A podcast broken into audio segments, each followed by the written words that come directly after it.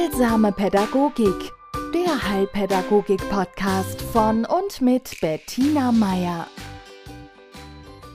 Herzlich willkommen bei einer neuen Folge von Heilsamer Pädagogik.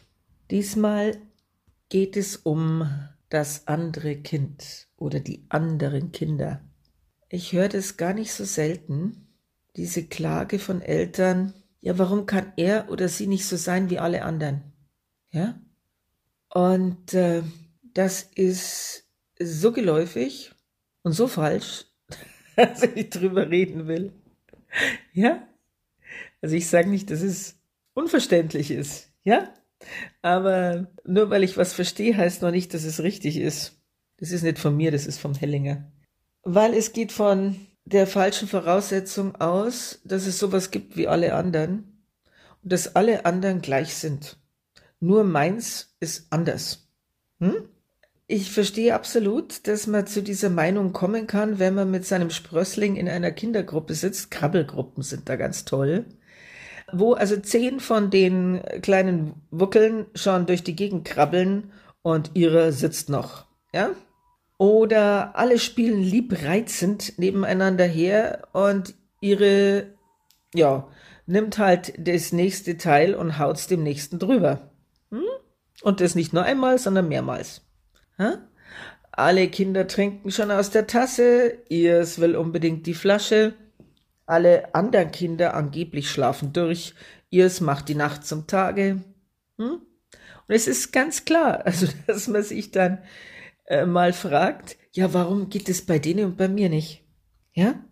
Also ich äh, hatte das auch, zumindest punktuell. Ich hatte eine Freundin und deren Tochter hat regelmäßig Heulkrämpfe gekriegt, wenn die Schule geschlossen war. Die wollte in die Schule. Ich habe vier Kinder.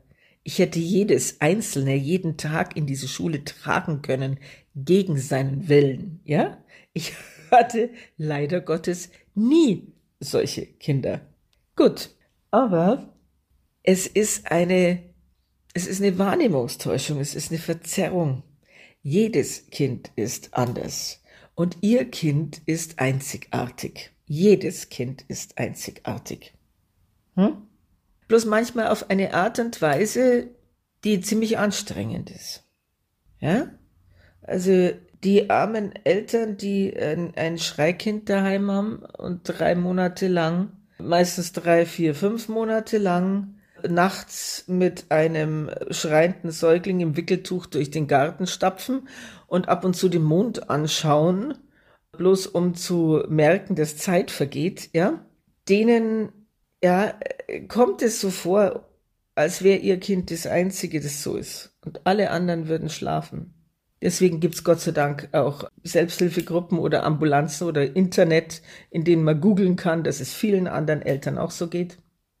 Und es hat einer der Gründe, warum Kinder oder jedes Kind gerade im Säuglings- und Kleinkindalter anders ist, ist darin begründet, dass die Kinder kommen in unterschiedlichen Arten und Weisen auf die Welt. Und sie werden natürlich auch in unterschiedliche Familien geboren und haben unterschiedliche genetische Voraussetzungen. Also es gibt überhaupt, also die Annahme, irgendein Kind würde einem anderen gleichen, ist, das ist das Problem. Ja, also das ist so irrig, denn es gibt niemand mit dem gleichen Fingerabdruck.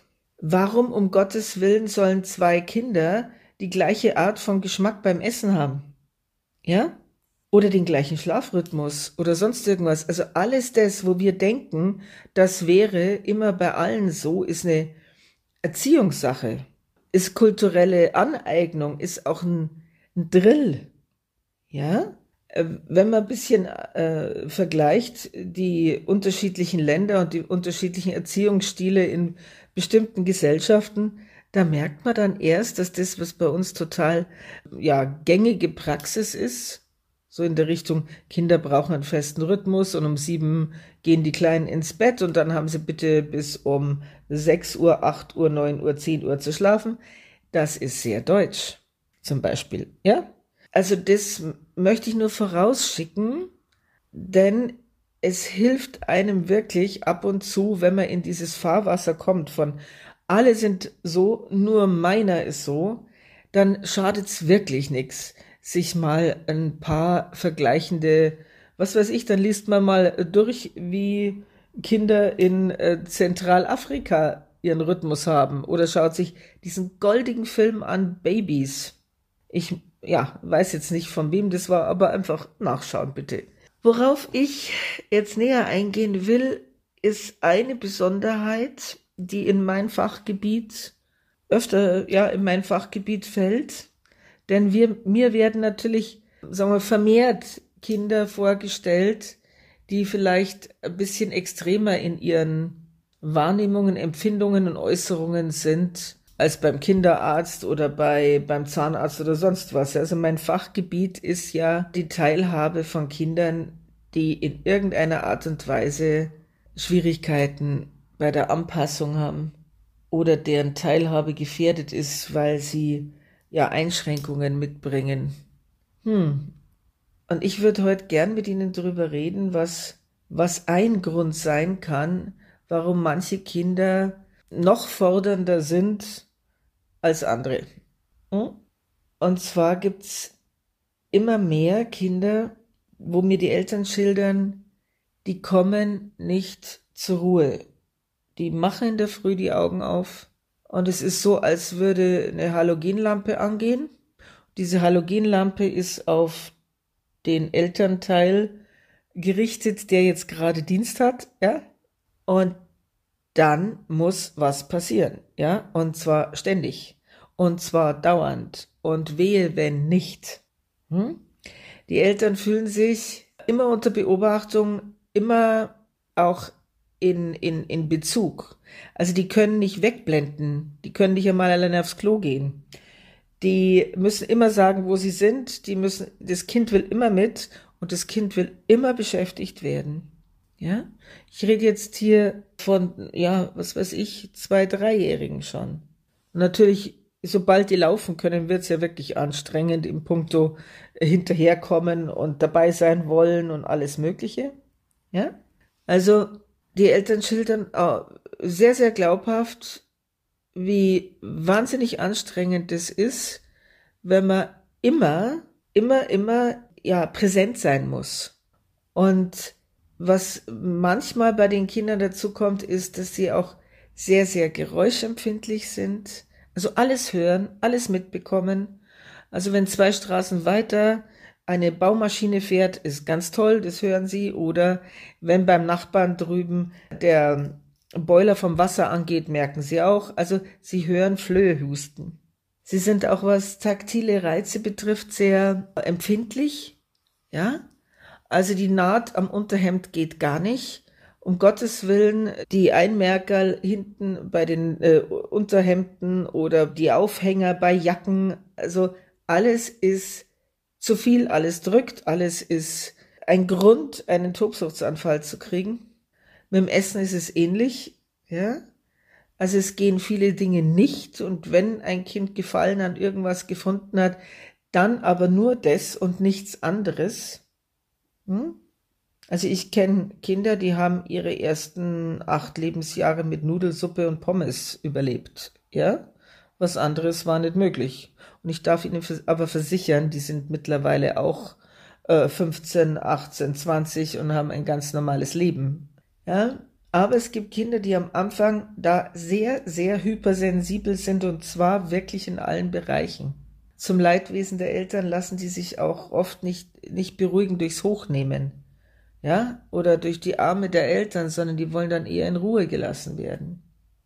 Und äh, bevor jetzt da bei Ihnen äh, irgendwelche Alarmglocken losgehen in, in Richtung, oh, das klingt aber irgendwie, zurzeit ist, ist es ja Mode, alles ist Autismus-Spektrum, möchte ich den Fokus mal auf eine, einen Umstand legen, der doch relativ häufig vorkommt bei uns.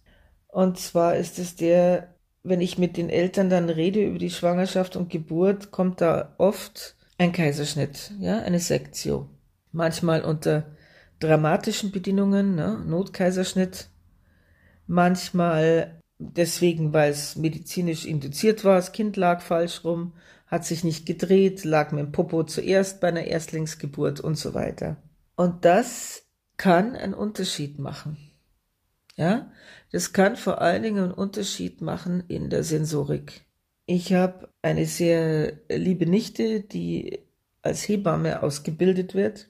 Und die habe ich gebeten, mir mal zu äh, schildern, wie lang jetzt so eine Kaiserschnittentbindung dauert und wie genau das abläuft, weil es bringt mir, ich kann da die Eltern oft nicht so fragen, weil die sind ja mit was anderem beschäftigt, ja. Also mit sich und ihrem Partner, ihrer Partnerin, mit den ganzen Abläufen und diesen äh, ja sowieso hochemotionalen Momenten. Und da ist es nun mal so, dass diese Kinder, da wird die Fruchtblase, also wird die Bauchdecke eröffnet, die Fruchtblase aufgeschnitten und dann wird dieses Kind aus dieser Fruchtblase rausgezerrt. Ich habe auch immer gedacht, ja, also das müsste ja Fruchtblase ist dann auf, das macht dann plopp und dann hüpft sozusagen dem Chirurgen in die Hand oder der Hebamme, die da dabei steht. Aber das Kind ist ja da anscheinend wie so eingepasst und so eins mit der Mutter, dass wenn es da raus soll aus dieser Hülle, dass das wirklich, wirklich Arbeit ist. Ja? Also für die Hebammen, für die äh, Ärzte, die dabei stehen, das ist kein friedlicher Akt. Ja? Und was dazu kommt, ist, dass anscheinend in vielen Krankenhäusern das bei den Chirurgen und bei, dem, bei den Ärzten als OP gesehen wird in erster Linie. Also dieser Fokus, da kommt jetzt ein neuer Mensch in, ins Leben. Wir sind die Ersten, die dieses Lebewesen, dieses Kind, dieser neue Mensch sieht und wir sollten ihm einen Empfang bereiten, der ihm versichert, das hier ist ein freundlicher Planet. Ja? Wir freuen uns auf dich. Du bist hier geborgen, du bist hier gut aufgehoben. Das hat leider Gottes in vielen Kliniken eine nachgeordnete, ja, nachgeordneten Stellenwert. Was auf der einen Seite verständlich ist, denn es geht ja auch darum, diese Mutter gut zu versorgen und zu gewährleisten, dass das Kind gesund ist. Aber auf der anderen Seite wird diesem Bewillkommnensaspekt viel zu wenig ja, Aufmerksamkeit geschenkt in diesen ganzen klinischen Abläufen. Und es hat zur Folge, dass diese Kinder, die im Gegensatz zu ihren äh, Kameraden, die jetzt sich durch diesen Geburtskanal durchquetschen müssen, was auch, ja, die Hölle ist. Was äh, Hölle würde ich jetzt nicht sagen, aber Sie müssen sich vorstellen, dieser Durchtritt durch den Geburtskanal, das ist eine Komprimierung auf das geringstmögliche Maß. Also da wird ein Druck ausgeübt, der gerade noch zu überleben ist. Ja? Es ist eine Stirb- und Werdesituation. Das Kind wird geboren und vorher ist es aber in einer Extremsituation, die, wenn es fürchterlich läuft, zum Tod führen kann. Deswegen ist ja so gefährlich, wenn Kinder im Geburtskanal stecken bleiben. Ja? Das halten sie nicht lang aus. Und da ist es natürlich dann ein Segen, wenn man, wenn es die Möglichkeit eines Kaiserschnitts gibt und wenn man eine Zange hat und wenn man eine Sauglocke hat und wenn man alles Mögliche tut. Ja? Aber die Kinder, die auf, also auf dem Weg durch den Geburtskanal kommen, die haben sich selbst, also die haben ihren Körper wirklich erlebt. Die wissen, wo ihre Grenzen sind. Also die haben, die sind praktisch, wie sagt man, ja wirklich inkarniert. Die sind ins Fleisch gekommen. Klingt jetzt ein bisschen metzgermäßig, tut mir auch wirklich leid, aber alle Entwicklungspsychologen sind sich darüber einig, dass unser Fühlen, unsere Haptik, unsere Wahrnehmung unseres Körpers hängt wirklich daran, wie diese Erfahrung war.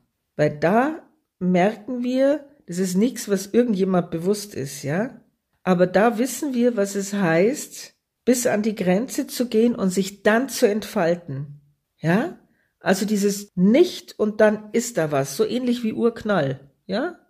bloß im Babymaßen. Und das kann ein orgiastisches Erlebnis sein. Dieser erste Atemzug und dann geht's weiter, ja? Und vorher hat dieses Kind noch sehr, sehr erlebt, wo es ist.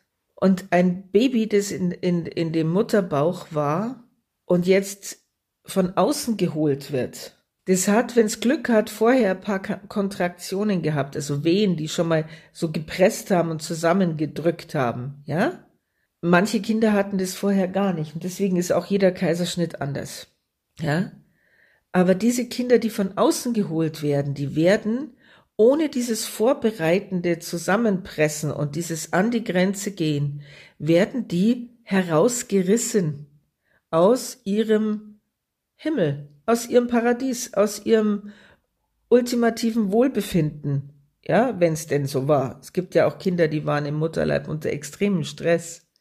Und die hatten dieses, diese, diese Kontraktion und diese, dieses Pressen nicht, und deswegen ist dieser erste Atemzug, der, der kann gar nicht so tiefgreifend und so, so, ja, grundlegend sein, wie der von einem Kind, das durch diesen Geburtskanal musste. Ja, weil vorher dieses, diese Kontraktion nicht war. Und dazu kommt, dass die Sensorik von diesen Kindern von jetzt auf gleich anspringt und ins Offene geht und nur sehr wenig gegenüber erfährt. Die werden gehalten, klar. Die werden auch in ein Tuch gewickelt, klar. Ja? Aber die werden einmal kurz der Mama gezeigt und dann geht's ab ins Untersuchungszimmer. Da wird erst mal nachgeschaut, ob alles okay ist. Die haben ihre Ohren, ihre Augen, ihre, ihren Geruchssinn, ihre Haptik, die haben alles an. Ja, das Gehirn ist von jetzt auf gleich auf Empfang geschaltet und alles kommt rein. Ja? Und manche Babys behalten sich das. Also wir haben da dieses Wort von der Reizfilterschwäche. Ja, wir haben immer mehr Kinder, die keine Prioritäten oder sehr schwer Prioritäten setzen können zwischen was hat Vorrang und was ist nachgeordnet, was ist jetzt wichtig, was nicht, welches Geräusch, auf welches muss ich mich jetzt konzentrieren, sondern die sind alert, die sind in einem dauernden Aufnahmezustand. Die sind in einem Ausnahmezustand, denn alles könnte gefährlich sein. Ja?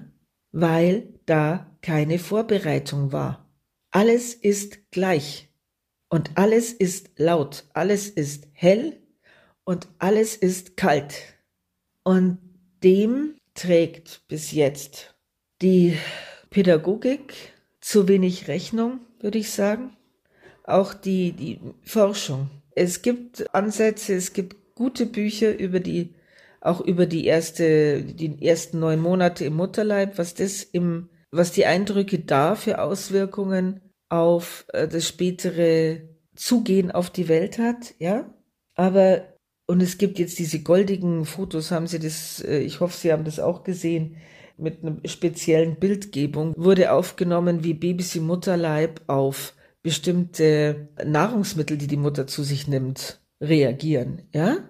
Also wir haben die Möglichkeiten, immer mehr zu wissen, immer mehr zu sehen, immer mehr zu messen. Wir müssten es jetzt auch noch übersetzen in ein Tun, das für unsere Babys, für unsere Kinder ja ein, einen schonenderen Übergang, ein Wechsel zwischen den Welten ermöglicht und auch in Rechnung stellt, die Erlebnisse, die die Kinder hatten und es umbaut in, wie gestalten wir unsere Geburtskliniken, wie, wie gestalten wir unser Umgehen mit den Kindern gerade in Extremsituationen. Denn dass man die nicht verhindern kann, ist absolut klar. Und dass sie lebensrettend sein können auch. Ja?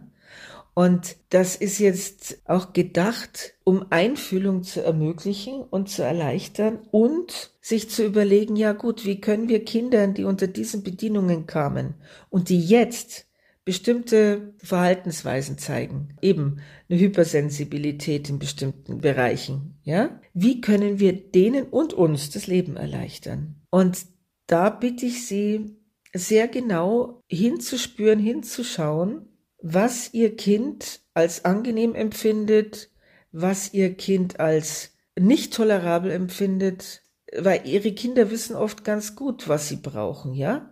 Mir hat eine Mutter geschildert, also der ist absolut, äh, wenn wir uns mit Freunden treffen und unter Erwachsenen ist der, ist der absolut gechillt, geht ihm gut. Der ist das friedlichste und freundlichste Kleinkind aller Zeiten. Ja? Der hat seine Schwierigkeiten im Sandkasten mit anderen Kindern.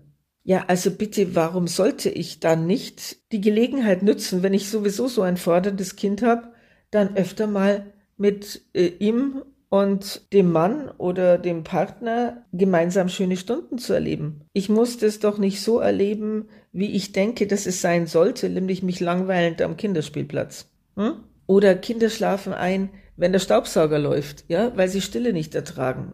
Ja, gut, dann kann man das so legen. Ja, wieder andere Kinder brauchen unbedingt, bevor sie einschlafen, ein durchgerüttelt werden. Ja, Spaziergänge über Feldwege. Gerade bei Kindern, die so spontan und ohne Vorbereitung kamen, die haben ja oft eine Abwehr auch gegen Körperkontakt. Also zu viel Berührung, weil Berührung ist dann gerade auch bei Frühchen kann es passieren. Die verbinden Berührung immer mit Schmerz, ja. Dann kann man ausprobieren, wie taugt diesen Kindern eine Decke, ja. Eingewickelt werden in eine Decke. Dann nehme ich dieses Kind nur mit Decke hoch. Hm? Es gibt, manche Kinder reagieren auch sehr positiv auf diese Beschwer, also diese schweren Decken. Darf man natürlich nicht unbeaufsichtigt, aber, aber äh, die brauchen einen gewissen Druck, damit sie überhaupt was spüren. Und da sind so, so Therapiedecken, die gibt's ja mittlerweile auch durchaus in ganz normalen Bettengeschäften. Also sind so Decken, die ein, zwei, drei Kilo haben, wirklich gut für diese Kinder. Also hören Sie gut hin, was Ihr Kind als angenehm empfindet, denn da geht's weiter. Und deswegen habe ich vorher so geredet von wegen, mein Kind ist anders. Jedes Kind ist anders. Und jedes Kind zeigt, wenn man hinschaut, was ihm taugt, was ihm nicht taugt. Ja? Und dann kann man schauen, ist es ein gangbarer Weg? Oder inwieweit kann ich dem mitgehen und wo kann ich sagen, nee. Und jetzt probieren wir heute ausnahmsweise mal Spinat. Ja? Sie müssen es halt dann durchhalten, wenn dann der Schreikrampf kommt. Aber auch das, ja, Sie sind die Eltern. Ich hatte einen jungen Mann in Betreuung, der hat äh, seine Mutter wahnsinnig gemacht, weil er sich geweigert hat, was anderes zu essen wie Fischstäbchen. Hm. Und dann haben wir äh, gesagt, okay, also wenn sie, die Mutter, gute Nerven hat und es ist ein schöner Tag und sie, sie der Meinung ist, es wäre heute der Tag der Tage, dann gibt's heute, was weiß ich, Knödel, ja? Also irgendwas anderes. Und die Mutter hat also sich gewappnet und hat gesagt, es ist ihr jetzt wichtig. Sie möchte, dass ihr Kind Vielfalt erlebt und zumindest in Andeutungen, also einen Löffel oder eine Gabel Knödel muss jetzt da rein. Oder ja, nageln Sie mich jetzt nicht dran fest, was das war. Auf alle Fälle gab es natürlich den Terror hoch drei, weil er will nicht und fragt mich nicht was. Der war damals ja drei oder vier. Gut, aber sie hat es geschafft, nach einigen Kämpfen diese Gabelknödel in seinen Mund zu platzieren. Ja gut. Der Effekt war, er hat die nächsten sechs Monate nur Knödel gegessen. Ja? Weil das war dann sein neues Lieblingsgericht. Ja? Also das sage ich Ihnen deswegen, weil es nicht heißt, Sie müssen hier die ganze Zeit tun, was Ihr Sprössling da will, hm? sondern der Fokus liegt darauf, wie kann ich mir und, und dem Kind ein gutes Miteinander ermöglichen. Und das geht am besten, wenn ich mich von der Illusion verabschiede, es gibt sowas wie, normalerweise machen das doch Kinder. Ja, es geht darum, was macht Ihr Kind und was machen Sie? Ja, wenn Sie ein, ein, ein Nervenbündel sind, also beziehungsweise, ja, auch ziemlich hochsensibel, dann bringt es wenig, von Ihrem Kind zu erwarten, ein kleiner Buddha zu sein und friedlich lächelnd in der Ecke zu sitzen. Ja, ich meine, Sie können es erwarten. Die Frage ist bloß, äh, wie viel Frustration halten Sie aus? Könnten auch hergehen und sagen, okay, der oder die ist jetzt genauso hochgetaktet wie ich. Was sind Sachen, die mir helfen? Ja?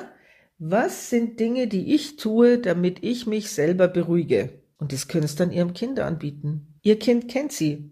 Ja? Ihr Kind ist Ihnen, Ihnen groß geworden. Ihr Kind teilt mit Ihnen einen Teil der Physiologie und der hormonellen Verteilung und der Erregungskurve. Ja? Die beste Art, ihr Kind zu regulieren, besteht darin, sich selbst zu regulieren. Ja? Kinder sind super Nachahmer. In diesem Sinne, eine schöne Woche. Heilsame Pädagogik, der Heilpädagogik-Podcast von und mit Bettina Meier.